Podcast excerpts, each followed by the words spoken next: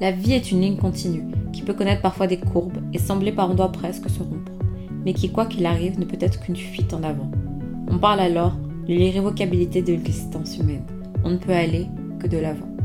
Pour autant, moi j'y vois souvent des schémas, des boucles qui se répètent, des événements qui réapparaissent de manière cyclique.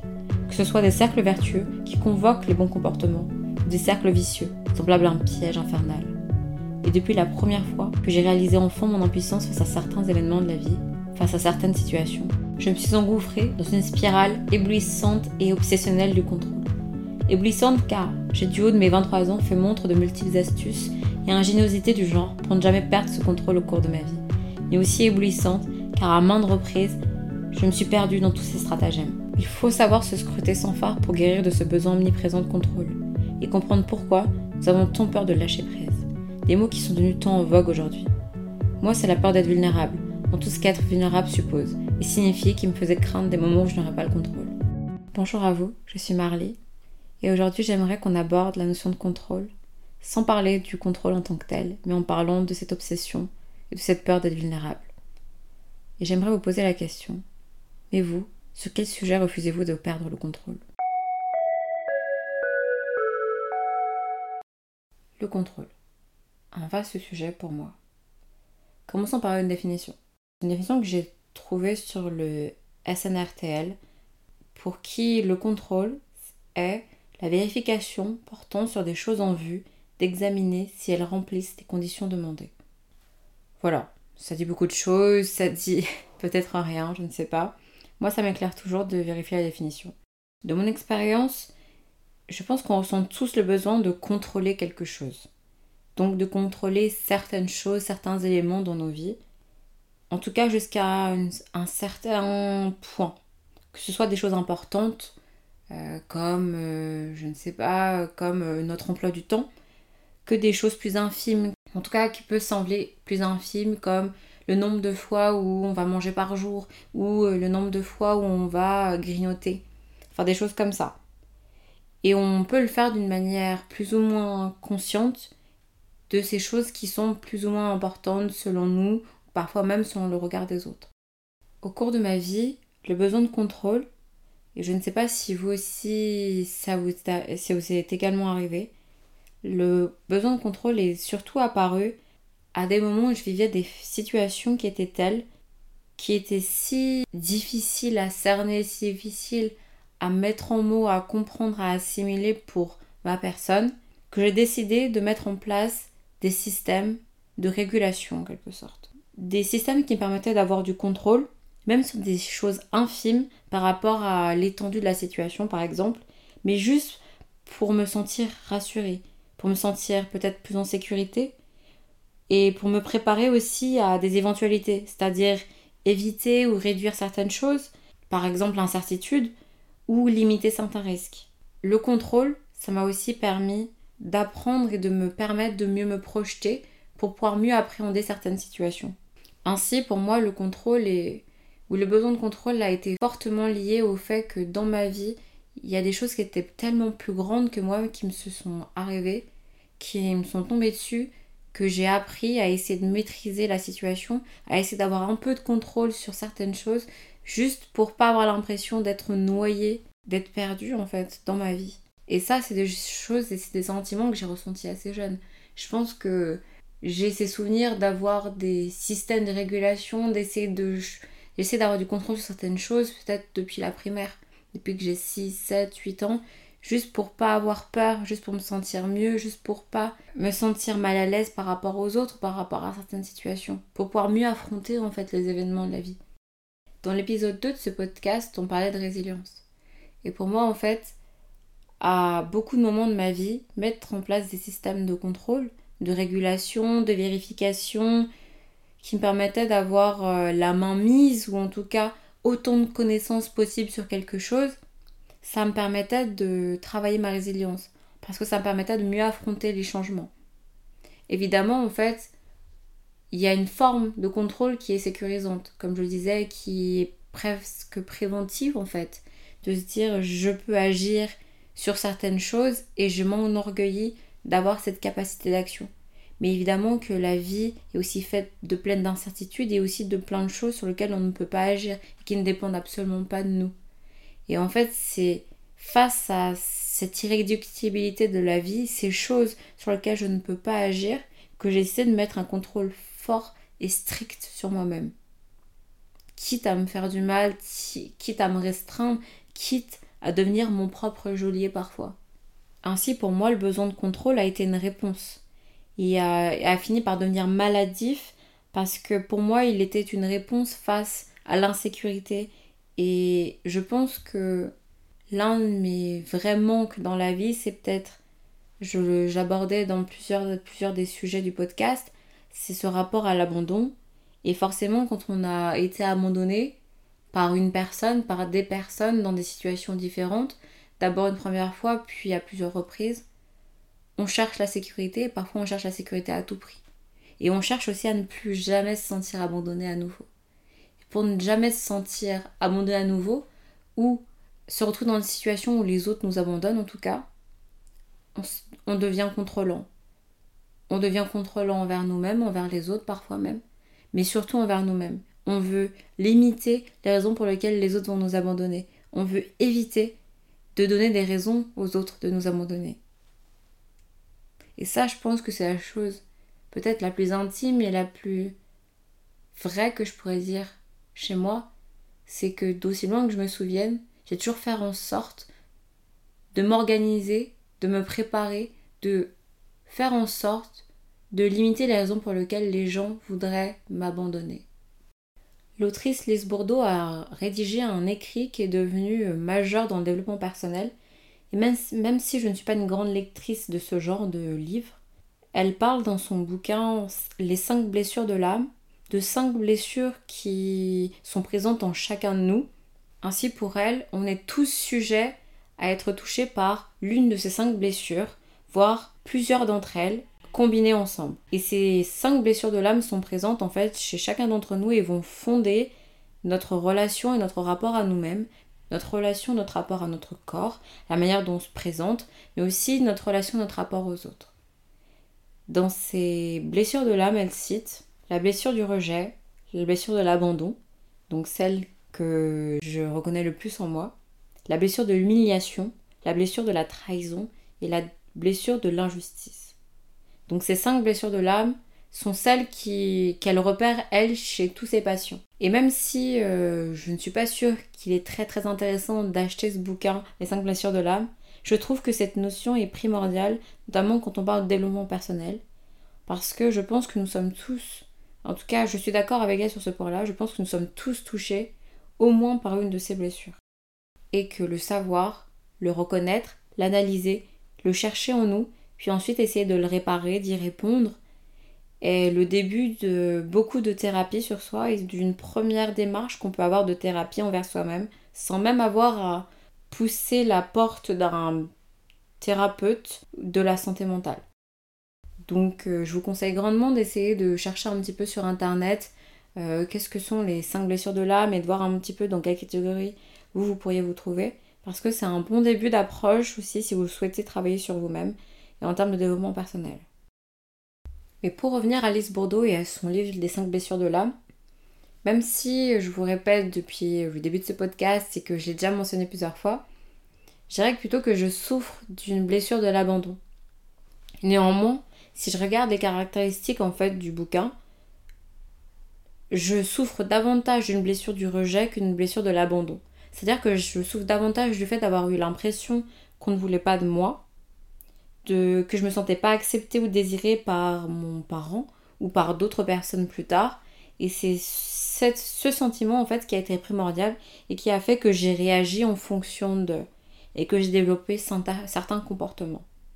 Je vous laisse chercher un peu sur internet pour voir les comportements auxquels je fais référence et quelles sont les caractéristiques de ces, chacune de ces blessures. Mais pour moi, ça a été en fait la base de plusieurs de mes traits de personnalité, dont la perfectionnisme, dont certains traits obsessionnels que j'ai pu développer. Car comme Lise Bourdeau l'explique assez bien dans son livre, lorsqu'on a cette blessure du rejet, on va agir d'une manière très fuyante, en fait, pour parer à tout rejet futur et éventuel qui pourrait subvenir à nouveau dans notre vie. Donc on fuit par peur d'être rejeté à nouveau. Et cette blessure de rejet est pour moi la naissance même de mes obsessions et de mon comportement obsessionnel, notamment par rapport au contrôle. Il existe plusieurs manières d'exercer son contrôle sur certaines choses. Tout d'abord, on peut contrôler ce qui nous touche pour que tout nous coule dessus comme si rien n'était arrivé. Moi, c'est l'un de mes défauts, on va dire. C'est que j'ai développé une forme d'hyper-indépendance comme réponse à la peur de rejet, à la peur de cet abandon, euh, de cet abandon éventuel, parce que c'était une manière pour moi d'être en sécurité et aussi de prévenir et d'anticiper tout ce qui pourrait arriver. Donc, je me détachais de tout, je me détachais du, du fait d'être engagé émotionnellement avec des gens, en tout cas, je m'en persuadais, et j'en persuadais aussi les autres, pour ne pas me sentir touchée lorsque la fin pourrait venir. Ce qui pose une vraie problématique parce que lorsque vous êtes profondément détaché ou que vous donnez l'air d'être profondément détaché des choses, vous donnez l'impression aux gens de ne pas être attachés et que les choses vous coulent réellement dessus. Alors qu'en réalité, ce n'est qu'un masque. Mais en fait, vous vous, comportez, vous confortez tellement dans ce masque que vous avez trop peur de l'abandonner pour montrer à quel point vous êtes attaché moi, je dirais que j'ai cette particularité-là, voire ce défaut, qui est d'avoir l'air détaché. C'est-à-dire que j'ai un visage qui est assez stoïque, assez froid, qui s'émeut très peu. J'ai. Disons qu'il y a peu d'émotions, en tout cas peu d'émotions négatives ou très très passionnelles qui vont se montrer sur mon visage et qui vont que je vais laisser transparaître dans mes yeux ou dans des expressions faciales. Donc forcément, les gens ne vont pas voir mes émotions et pour des personnes qui sont très émotionnelles, à contrario de moi, donc qui, pour qui, euh, dès qu'une émotion se passe, on la voit directement sur leur faciès, ils vont avoir du mal à comprendre en fait comment je fonctionne, comment je réagis. Et même si dans mon discours, je vais dire à quel point je suis touchée, à quel point je suis émue, à quel point je suis euh, attristée par quelque chose, ils vont avoir l'impression que mon discours est incohérent parce que là où je, vais exprimer mes émotions, mon visage taira toutes ces émotions. Et cette volonté d'avoir l'air insensible, très indépendante, a été et est encore une forme de tombeau pour moi parce que j'en souffre beaucoup et quotidien. J'en souffre dans mes amitiés, j'en souffre dans mes relations amoureuses. Euh, heureusement, j'en souffre pas du tout avec mes parents qui me connaissent, mais je peux en souffrir sur plein de points. Et cette nonchalance, enfin en tout cas ces dehors nonchalants, ne sont qu'un masque et qu'un apparat qui est là, car le peu que je peux contrôler, je ne peux pas contrôler le fait que des personnes me blessent, je ne peux pas contrôler le fait que des personnes ressentent des émotions très fortes face à moi. Par contre, je peux contrôler comment j'exprime ces émotions sur mon visage, sur mon corps, comment je bouge mon corps, comment euh, le stress apparaît, comment les émotions apparaissent, comment j'explose de colère, etc. Tout ça, je peux le contrôler au millimètre près. Je peux n'effectuer aucun sourire, avoir le regard froid et vide, etc. Enfin, on peut, peut jouer sur plein de plans en fait. Et ça, c'est des choses que j'ai appris peu à peu et au cours de ma vie à contrôler. Parce que j'avais l'impression que c'était tout ce que je pouvais faire pour contrôler les choses, éviter de me sentir désemparée. Aussi, je trouve intéressant de se poser la question comment exprimez-vous vos émotions? Et là, bien sûr, je parle toujours dans le même sujet, pas la manière dont vous allez dire les choses car c'est un tout autre point qui est tout aussi important, mais comment votre visage, comment votre corps, comment vos gestes, même vous savez ces petits gestes un peu euh, l'éthique, ce qu'on ne maîtrise pas, comment ces gestes vont apparaître? Est-ce que vous savez, est-ce que vous sentez que vous les réalisez? Est-ce que vous savez que votre vis-à-vis les voit? Enfin, toutes ces choses-là. Est-ce que vous en avez conscience lorsque vous êtes triste, lorsque vous êtes en colère, lorsque vous êtes euh, face à des doutes, lorsque vous avez honte, lorsque vous vous sentez humilié? Est-ce que vous avez conscience que votre visage bouge que votre corps bouge, que vos doigts bougent, que même jusqu'à euh, le mouvement tempestif de votre pied ou de votre jambe sous la chaise, votre vis-à-vis ressent et voit vos émotions. Est-ce que vous en avez conscience? Si vous le faites, et si vous ne le faites pas, est-ce que vous savez pourquoi vous ne le faites pas? Est-ce que vous savez pourquoi vous vous obligez à tout contrôler, ou en tout cas à contrôler ça? Contrôler la manière dont les autres vous perçoivent, tout comme moi. On peut aussi contrôler plus pragmatiquement des choses comme ce qui entre en nous. C'est-à-dire par exemple la nourriture. C'est-à-dire par exemple euh, ce qui est propre et ce qui est sale. C'est-à-dire que les surfaces que vous allez toucher, que vous allez approcher, si elles sont propres ou non. On peut aussi contrôler les contacts physiques, les câlins, les bisous, tout ce qui est, sont euh, ce qu'on appelle les démonstrations d'affection. Je pense que beaucoup de gens qui ont eu des TCA, c'est-à-dire des troubles du comportement alimentaire, ont développé des formes de contrôle, donc pour des raisons X ou Y qui leur sont propres à chacune, ont développé ce besoin en fait d'avoir du contrôle sur leur alimentation, sur ce qu'ils ingéraient, afin d'avoir du contrôle sur quelque chose dans leur vie. On entend, parfois, on entend par exemple le discours de certaines, certains ou certaines anorexiques qui vivaient des dépressions, qui se sentaient rejetés par les autres euh, pour leur poids, qui avaient l'impression de ne pas correspondre à des modèles, donc qui ne se sentaient pas validés physiquement, qui ont donc du coup appris à, à sur-contrôler leur corps, mais au plus pragmatiquement leur poids, le poids sur la balance pour se dire ça je contrôle ça et ça je contrôle la manière dont les autres me perçoivent et ils me perçoivent comme une, personne mince. Et ce jusqu'à l'obsession, jusqu'à l'obsessionnel, jusqu'à développer des comportements euh, qui sont toxiques.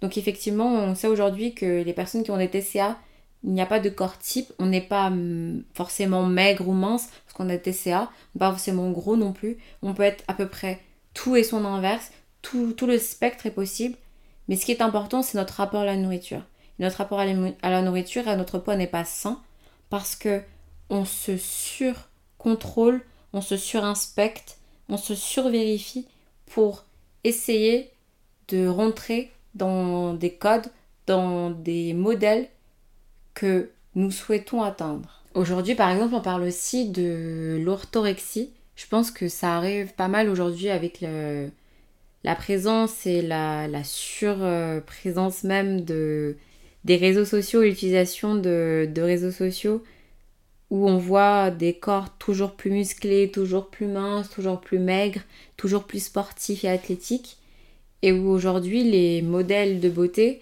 les canons de beauté sont beaucoup basés sur ça.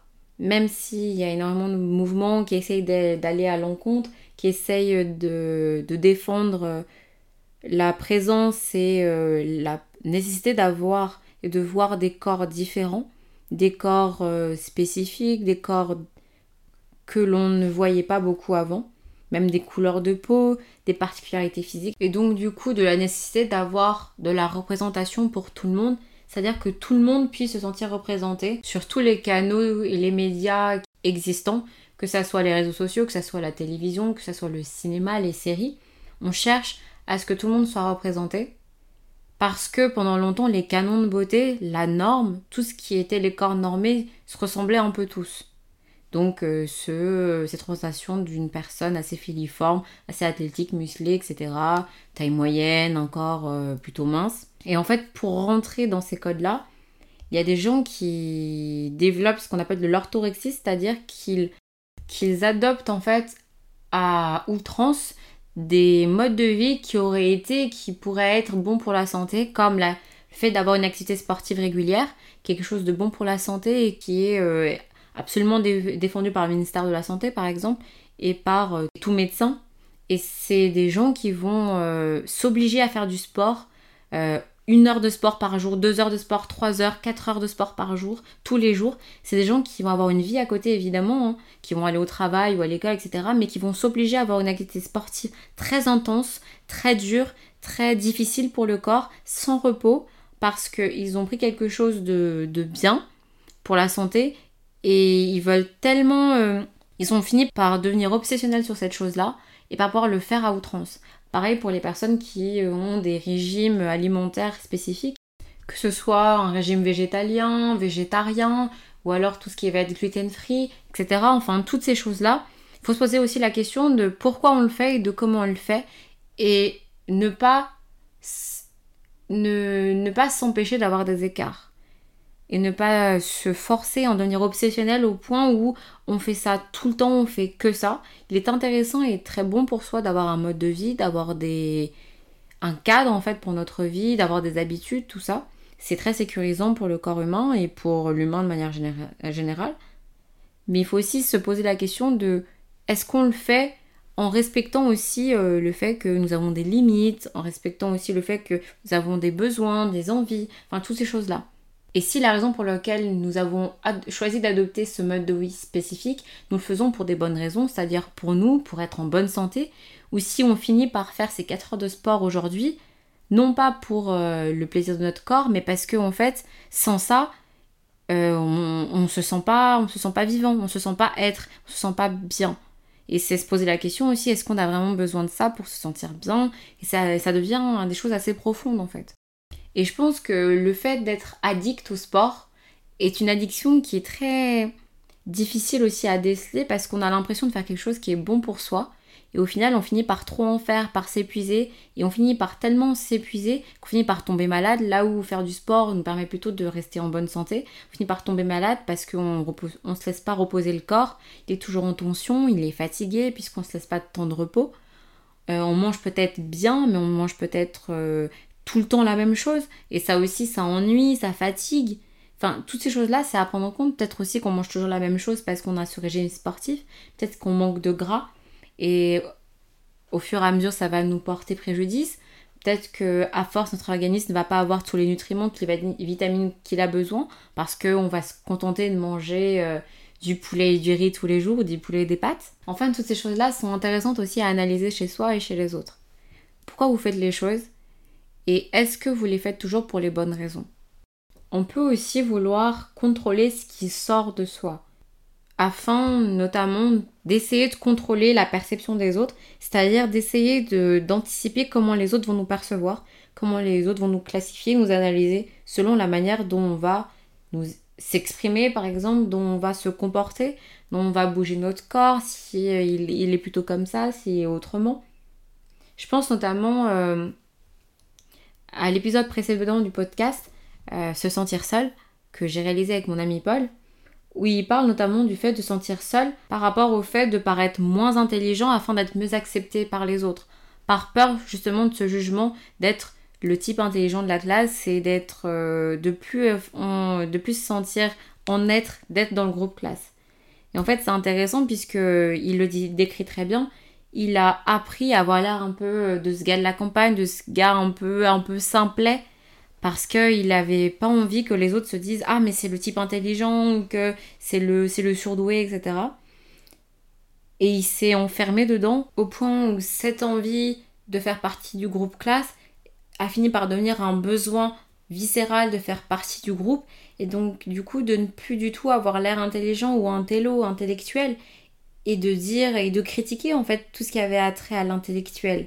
Il voulait plus du tout avoir l'air de ça, il voulait pas être le surdoué, il voulait pas qu'on le juge, il voulait vraiment faire aucune vague. Mais au fur et à mesure, cette volonté d'en être, cette envie, ce besoin irrépressible a fini par devenir un carcan dont il finit aussi aujourd'hui par beaucoup souffrir parce que au premier abord, les gens se demandent mais pourquoi il pourquoi il a l'air euh, aussi simple entre guillemets, pourquoi il fait l'idiot tout le temps, pourquoi il veut jamais être sérieux, pourquoi il a peur de rentrer dans la profondeur avec les gens, alors qu'il adore ça en fait, il adore parler de choses sérieux, il, n'aime que ça même Paul. Mais il préfère au début avoir l'air d'être un peu l'idiot de service, parce que c'est plus confortable, parce qu'il s'est habitué à cette position, et parce qu'au moins comme ça, il est sûr que les autres le jugent pas en premier, et le trouvent pas trop intellectuel, trop euh, inatteignable, trop différent, et le rejettent. Dans le domaine du contrôle, on va aussi pouvoir vouloir contrôler tout ce que l'on produit. Et ça, ça passe notamment par la validation scolaire ou dans les activités physiques, sportives, artistiques qu'on peut pouvoir mener quand on est enfant, même plus, tard. On veut avoir les meilleures notes euh, parce qu'au moins ça on contrôle, puisque en tout cas on a une certaine marge de manœuvre. Évidemment, on va pas, on va pas pouvoir contrôler par exemple si on a des troubles de l'apprentissage. Euh, que ce soit un trouble de l'attention et d'hyperactivité, que ce soit la dyslexie, la dysorthographie, la dyspraxie, la dyscalculie, tous ces dys-là, on va pouvoir les contrôler, mais en tout cas, avec ce qu'on a et avec ce qu'on nous a donné, on va vouloir avoir les meilleures notes possibles, on va vouloir se, se, débattre autant que les autres, voire mieux que les autres, si on n'a pas ces, ces troubles d'apprentissage-là. On va vouloir briller dans nos activités, être le meilleur euh, le meilleur judoka du club, être le meilleur escrimeur, être le meilleur footballeur, être le meilleur basketteur du club, ou la meilleure danseuse, ou la, meilleure guitariste. la meilleure bassiste, la meilleure batteuse. Enfin bref, on va vouloir être le ou la meilleure parce que c'est aussi ce sur quoi, c'est le peu sur quoi on peut avoir encore du contrôle. On va vouloir mettre en place des routines de performance, on va vouloir s'empêcher d'être euh, d'être nul. Il y aura plus de place pour avoir des notes moyennes, plus de place pour être euh, bronze parce qu'il ne faudrait avoir que de l'or. Il faudra toujours avoir 19 et, jamais 10. Toujours euh, avoir une moyenne de 18 et jamais de 12 parce que à ce moment-là, on se trouvera trop nul. Parce qu'on voulait avoir du contrôle sur ça. On voulait apparaître comme le premier de la classe, on voulait briller sur ce point-là parce que peut-être à la maison ça va pas, parce que on n'a pas beaucoup d'estime de nous-mêmes outre mesure, parce que notre apparence ne nous va pas. Mais en tout cas, on va vouloir se dire au moins ça je contrôle, au moins ça je maîtrise. Peut-être que je ne ressemble pas à ça, peut-être que je ne rentre pas dans cette norme-là, dans ce carcan-là, mais au moins ça, je maîtrise et je contrôle. Et je pense notamment à une amie qui, euh, longtemps pendant sa scolarité, en tout cas dans le secondaire, c'est-à-dire au collège, lycée, ne s'est définie que par les notes qu'elle obtenait. Et en fait, elle était tellement devenue ses notes qu'elle ne pouvait pas avoir des mauvaises notes parce que sinon, ça brisait l'image qu'elle avait d'elle-même. Elle était peut-être pas la plus belle, pas la plus sportive, pas la plus artiste, pas la plus créative, mais au moins elle, ce qu'elle avait, c'est des bonnes notes. Elle était la meilleure en classe, elle avait les félicitations des profs, elle avait euh, à la fin un bac avec une mention très bien, enfin des choses comme ça. Elle finissait par avoir un contrôle obsessionnel sur ses notes. Elle travaillait énormément, quitte à ne plus manger. Elle euh, se laissait aucun répit, aucune pause. Et c'est là où je vais en parler de la partie destructrice qui nous fait entrer dans des spirales obsessionnelles qui vont avec le besoin de contrôle. Au final, on finit par contrôler tout ce que l'on est. On contrôle, on contrôle ce que l'on mange, on contrôle notre activité sportive, on va contrôler nos propos, nos paroles, nos, expressions, vouloir parler très très bien et ne pas vouloir faire des fautes d'orthographe, que ce soit à l'oral ou à l'écrit. On va vouloir contrôler nos comportements, avoir l'air toujours bien, être toujours bien habillé. Aucun jour on n'est pas bien habillé, bien sapé pour aller à l'école, bien sapé pour aller au travail parce qu'on se permettra pas, on voudra pas avoir l'air négligé à aucun moment parce que c'est pas la manière dont on a envie qu'on nous perçoive. Et ce n'est pas juste on n'a pas envie d'avoir l'air de ça, c'est que avoir l'air négligé nous rend malade. Avoir l'air d'être en proie à toutes nos émotions nous rend malade. Avoir l'air trop gros, trop euh, trop mince parfois pour ceux qui veulent euh, gagner en muscle. Quand ils n'exercent pas du contrôle sur eux-mêmes, leur estime d'eux-mêmes va forcément se détériorer, va dégringoler. Ils vont donc du coup définir leur valeur, leur intérêt, le fait d'être intéressant, important pour les autres et aux yeux des autres, par le fait d'avoir l'air de ceci ou de cela. D'avoir l'air élégant, d'avoir l'air sportif, athlétique, d'avoir l'air beau, d'avoir l'air euh, mince, d'avoir l'air responsable, d'avoir l'air adulte, d'avoir l'air euh, d'avoir la tête sur les épaules, d'avoir l'air d'être quelqu'un sur lequel on peut compter. Enfin, toutes ces choses-là. Ça va dépendre des personnes et de la raison pour laquelle ils souhaitent exercer du contrôle sur eux-mêmes ou sur ce qui les entoure. Mais ça peut être tout et absolument n'importe quoi qui va être la raison d'être de ce contrôle. Et alors, quand on rentre dans ça, contrôler tout ce que l'on est, on va se laisser aucun répit, aucun droit à avoir des mauvais jours. On n'a plus le droit à l'erreur et du coup on a un rapport à la vulnérabilité qui est complètement cassé. Et la responsabilité puisqu'on se, on se rend responsable donc coupable de tout et on fonctionne à la culpabilité. Et on ne on veut pas être vulnérable on veut pas avoir de mauvais jours on ne veut on ne veut on va pas vouloir se reposer. On ne saura pas lâcher prise parce qu'il faut toujours avoir l'air de du modèle de l'idéal qu'ils se sont fixés. On va avoir peur de l'échec immensément parce que dans ce modèle qu'ils ont imaginé l'échec n'existe pas pour arriver à ce modèle, il n'y a aucun moment où ils se sont dit qu'il y aurait des mauvais jours ou des moments de creux. Ils se sont dit que c'était qu'une pente qui monterait jusqu'au sommet. Et alors, on risque de somatiser, d'avoir des troubles du sommeil, des troubles de l'humeur, des maux de ventre, des migraines, des tensions musculaires, de l'angoisse perpétuelle, du stress. On a un corps qui ne se repose jamais vraiment, un corps qui est toujours sur le qui-vive. On est fatigué, on ne sait même pas pourquoi. Et en fait, on ne se rend pas compte que on a l'impression qu'on contrôle tout, mais au final, on contrôle plus rien. On va, on rentrer dans les spirales peut-être de mensonges, on va, on se mentir à nous-mêmes, être dans le déni, mentir aux autres.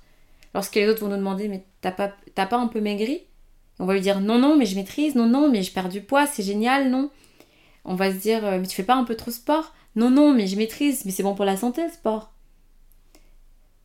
Enfin, toutes ces choses-là, toutes ces excuses qu'on va mettre en place lorsque notre vis-à-vis commence à nous dire, à nous donner des, signes d'alarme, en fait, des signes alarmants. On va trouver des raisons, on va être dans le déni, on va mentir. Et on va finir par mentir sur ce que l'on dit, puis sur ce que l'on est. Et on va rentrer dans la spirale de secret où on cache, en fait. Et on va cacher nos réussites. Donc le fait qu'on va rentrer dans ce modèle-là, coûte que coûte, parfois. Mais on peut aussi cacher les moments d'échec, puisque à force de trop avoir des standards trop hauts et à se forcer à toujours viser vers le meilleur, il y a des moments forcément où on ne peut pas être le meilleur. Et on va cacher nos moments de descente et on va être tout seul pour les vivre et ça va créer une vraie solitude. Et avec là, je commence à me dire que le lot du perfectionnisme, c'est la solitude en quelque sorte.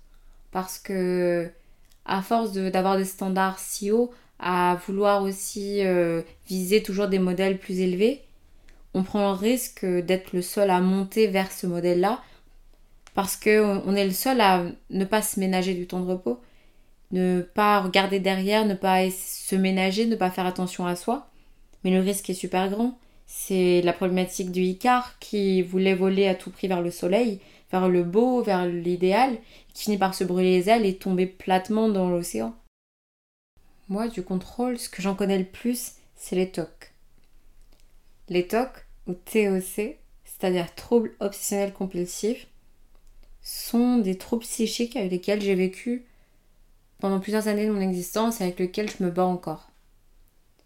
Pour vous le définir, les TOC, c'est des troubles psychiques qui sont caractérisés par l'apparition répétée de pensées intrusives, qui vont être des obsessions, qui vont produire un inconfort, une inquiétude ou de la peur. Et en réaction à ces obsessions, on va avoir des compulsions, donc des comportements répétés et ritualisés, des rituels, des routines, que le sujet va mettre en place. Donc moi je mettais en place pour en effet avoir du contrôle sur ces pensées intrusives et donc diminuer mon anxiété ou soulager la tension que ça pourrait engendrer en moi. Obsession et compulsion sont euh, souvent associées, en tout cas c'est ce qui est généralement admis, mais c'est pas toujours le cas. Et on sait que globalement, quand on a des obsessions, c'est souvent irrationnel. Donc pour les personnes qui sont sujettes à des tocs, elles savent que la raison pour laquelle elles ont ces tocs-là est totalement irrationnelle. C'est de l'émotionnel, c'est du ressenti, c'est l'impression que quelque chose ne va pas, que ça ne va pas comme ça, qu'on a peur, qu'on a inquiet. Mais malgré le fait qu'on sait profondément que c'est irrationnel, ça va pas empêcher le fait que c'est qu'on peut pas s'empêcher de faire ça comme ça et que la pensée elle va être tant et si bien envahissante qu'on va être obligé de faire et les tocs, ça apparaît de manière très variée selon les individus. Ce qu'on dit généralement, ce que j'ai pu trouver sur internet, c'est que ça peut autant inclure de la phobie de la saleté, et donc euh, par exemple un lavage de mains intempestif et très ritualisé, très répétitif, que des vérifications répétées ou des obsessions sexuelles pour certains d'autres. Et c'est souvent des choses qui apparaissent à l'enfance. C'est-à-dire qu'on développe souvent des tocs à l'enfance. Pour les gens qui me connaissent et qui m'ont vu au quotidien, ils le savent sûrement, mais mon TOC et mes TOC sont quasiment tous autour de la propreté et de la saleté. C'est-à-dire que les TOC que j'ai sont. et le besoin de contrôle que j'ai eu et que j'ai développé en compulsion par rapport aux différentes choses que j'ai pu vivre dans ma vie sont apparus sous la forme d'un besoin irrationnel d'avoir des choses propres. Ça passe par le fait, par exemple, de ritualiser le lavage de mains, je me lave les mains, je mets du savon sur mes mains, je compte 7 secondes, je mets l'eau, je m'essuie. Toujours dans cet ordre-là. Toujours 7 secondes. Et ça depuis que je suis petite. 7 secondes, c'est important. Pas plus, pas moins. Je ne suis pas capable d'en faire plus, je ne suis pas capable d'en faire moins. Ça passe par le fait que je ne supporte pas de manger ou de boire dans des couverts ou dans des récipients qui sont sales. Même s'ils sont passés au lave-vaisselle et donc du coup qui sont un peu... Euh, ils sont propres, mais sales, mais sales, mais propres, vous savez. Parfois ça arrive. Je supporte pas. Quand j'étais petite, et pas si petite que ça, peut-être quand j'avais 13-14 ans, le matin, chaque matin, euh, ma mère me préparait mon petit déjeuner, j'avais cette chance-là parce qu'elle ne travaillait pas. Et donc du coup, elle préparait en tout cas, euh, par exemple, elle faisait chauffer mon eau parce que je buvais du thé. Et par conséquent, euh, chaque matin, j'avais une cuillère à café. Et si la cuillère à café qui était dans mon bol dans, ma tasse ou à côté euh, sur le plan de travail n'était pas parfaitement propre et parfaitement clean, j'allais aller dans le tiroir découvert et vérifier chacune, méthodiquement, chacune des cuillères à café jusqu'à trouver une qui est parfaitement propre de la pointe jusqu'au bout. Et ça, c'était irrépressible. C'est-à-dire que je sois en, en, avance, que je sois en retard pour aller au collège, pour aller au lycée, je ne pouvais pas partir et boire dans, un, dans une tasse qui est une trace, une tache. Je ne pouvais pas manger ou, euh, ou tourner, touiller, peu importe, avec une cuillère qui n'est pas parfaitement propre. Aujourd'hui, ça me rend moins malade de d'en voir, donc de savoir qu'il y a des couverts qui sont sales chez moi par exemple, mais par contre impossible de boire, de manger avec, même si je sais que je les ai lavés, mais peut-être que j'ai juste mal lavé celui-ci ou quelque chose comme ça, je ne peux pas, c'est pas possible, il faut que j'en cherche un propre, jusqu'à en trouver un parfaitement propre. Autre toc que j'ai lié à la propreté, ça va être aussi le fait que j'ai ritualisé le fait de changer mes, draps de lit et ainsi que mes serviettes de bain à une fréquence que j'estimais euh, cohérente avec moi-même, mais aussi avec euh, mes fixations et mes tocs. C'est-à-dire que que j'ai dormi ou pas dans mon lit, les droits doivent être changés toutes les deux semaines. Grand maximum. Voire même un peu plus pour les oreillers. J'aime bien changer mes oreillers, euh, mes, enfin mes, mes retours d'oreiller, peut-être même toutes les semaines. Il y a beaucoup de bactéries, euh, vous allez dehors, la pollution, tout ça, même si j'ai une, skin, une skincare vraiment de, de luxe. Mais c'est un truc vraiment, je peux pas m'en empêcher. J'ai besoin en fait. J'ai l'impression qu'il y a des choses qui, qui, courent sur mon visage, qui me grattent, etc. Et franchement, c'est irrépressible. Je peux pas m'empêcher de changer mes draps. C'est pas possible de dormir pour moi dans des draps qui ont plus de deux semaines que j'ai été là ou pas chez moi. Par exemple, je reviens de vacances, ça fait deux semaines, on change les draps. Pareil pour les serviettes de bain. Toutes les semaines. J'arrive chez moi, j'ai pas été là peut-être pendant une semaine, mais je change, euh, je change mes serviettes. C'est comme ça. Je peux pas faire autrement. Je peux pas, peux pas m'essuyer avec une serviette de plus d'une semaine. En fait, c'est c'est peut-être difficile à, à, comprendre, mais c'est pas possible pour moi. Je peux pas m'en empêcher. C'est vraiment ça, c'est je ne peux pas m'en empêcher. J'ai aussi euh, des tocs qui sont liés au, à la routine en fait de prendre les mêmes chemins. Pendant 5 ans, je suis allée à la fac, puis ensuite à l'école, car j'ai fait une école de commerce, en prenant le même, le même chemin de chez moi à Lyon jusqu'à mon école, jusqu'à ma fac, toujours le même chemin en passant par les mêmes rues. Alors qu'il y a plusieurs rues qui sont possibles, surtout que j'habite dans un sur la presqu'île de Lyon. Donc je peux prendre plusieurs chemins pour aller au même endroit. Pour autant, j'ai pris et je prends, même encore aujourd'hui en n'allant plus à l'école, le même chemin pour rentrer chez moi. Absolument, je ne prends pas un autre, je ne peux pas. C'est impossible pour moi que d'imaginer prendre un autre chemin que celui-là. Je peux pas m'en empêcher, c'est comme ça. Et quand euh, je peux être avec quelqu'un d'autre qui va vouloir prendre un autre chemin, je vais peut-être, parfois je vais le faire, parfois je vais essayer de dissuader de prendre un autre chemin que celui qui est mon habituel chemin, mais quand je change de chemin que celui que je prends habituellement, ça va me déranger, je vais pas me sentir bien. Parfois même, je vais aller jusqu'à reprendre le chemin quand je vais revenir pour être sûre, pour me sentir rassurée en me disant j'ai pris le bon chemin. J'ai aussi des fixations liées à la nourriture. Et ça, par contre, je pense que c'est lié à d'autres choses, mais j'ai des périodes où je mange la même chose, la même façon, tous les jours, matin, midi, ou juste le soir, ou juste le midi. Mais par exemple, pendant 7 jours, là en ce moment, je fais des petits muffins de petit-déj avec de l'avocat, de l'omelette, et je mange ça tous les matins.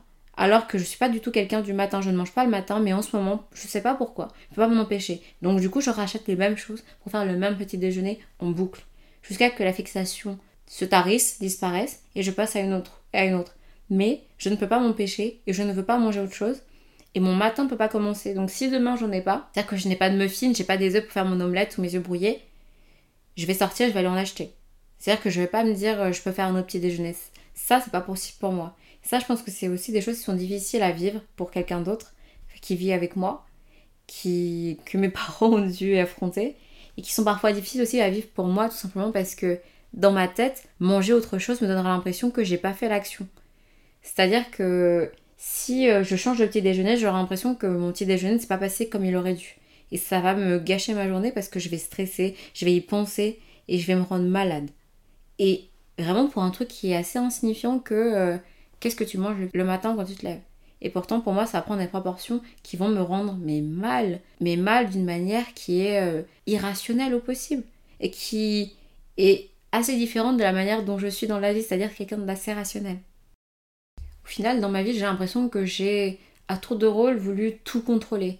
Contrôler la manière dont je, m'exprimais, notamment, parce que j'ai toujours voulu m'exprimer le mieux possible, avoir une éloquence parfaite, connaître le plus de mots dans le dictionnaire, que ça soit en français ou en anglais. J'ai toujours aimé avoir du vocabulaire parce que je suis pas née en France et j'ai toujours voulu avoir et donner l'impression en tout cas que j'étais née en France et que je méritais d'être ici et d'être perçue comme française.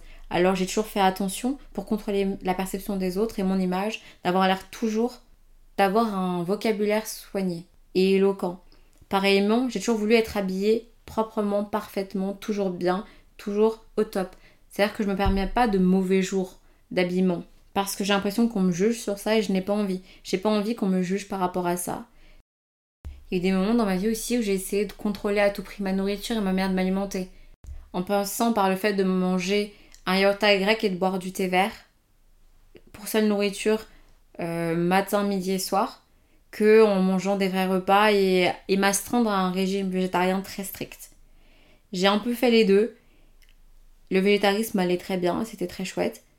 Boire euh, du thé et du yaourt grec, ça vous nourrit pas et vous tombez très vite malade.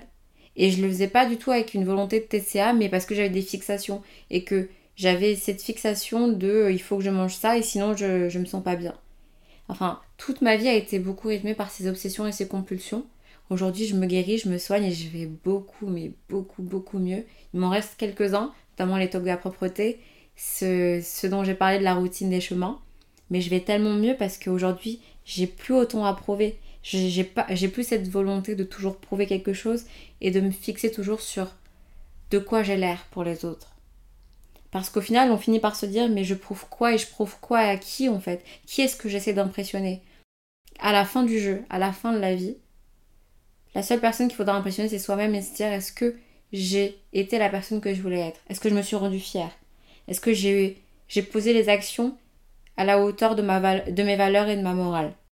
Parce que si toute votre vie vous la passez à prouver des choses et à vouloir valider, chercher la validation sur des causes extérieures à la vôtre, vouloir absolument être perçu d'une certaine façon, vouloir être perçu selon des modèles, des carcans que vous imaginez être bons pour vous ou être bons tout court, est-ce que vous êtes vraiment heureux?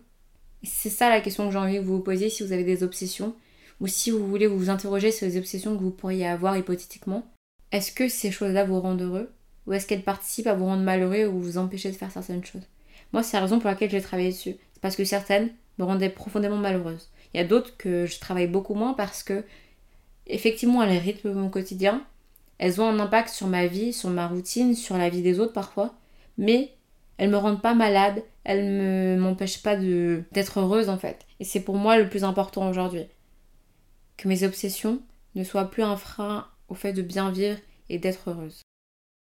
J'espère que vous avez apprécié cet épisode sur la notion de contrôle et sur l'obsession du contrôle. J'espère que vous avez appris quelque chose, que cet épisode vous a également permis de vous questionner sur vos propres obsessions. Il vous a peut-être aussi ouvert les yeux sur le fait d'avoir peut-être plus d'empathie envers les gens qui ont des obsessions compulsives comme j'ai pu en avoir et comme j'ai encore. Parce que quand on a des tocs, on vit avec, on vit bon gré mal gré avec, on essaye souvent juste réagir à des choses que l'on a trouvées difficiles et de créer une safe space avec nous-mêmes. Dans le prochain épisode, nous parlerons de ma relation avec l'un de mes hommes préférés qui est mon père. Je pense que la relation au père est une question super importante dans la vie notamment quand on essaye de grandir et de maturer. Donc j'espère vous retrouver dans le prochain épisode de Marley Sefrelio. Je tiens aussi par ailleurs à vous remercier très chaleureusement pour vos retours sur les différents épisodes du podcast. Ils me font très chaud au cœur. Et en attendant le prochain épisode, je souhaite de passer une super journée ou une belle soirée, une bonne semaine ou un bon week-end. On se revoit vite. Beaucoup d'amour sur vous. Bisous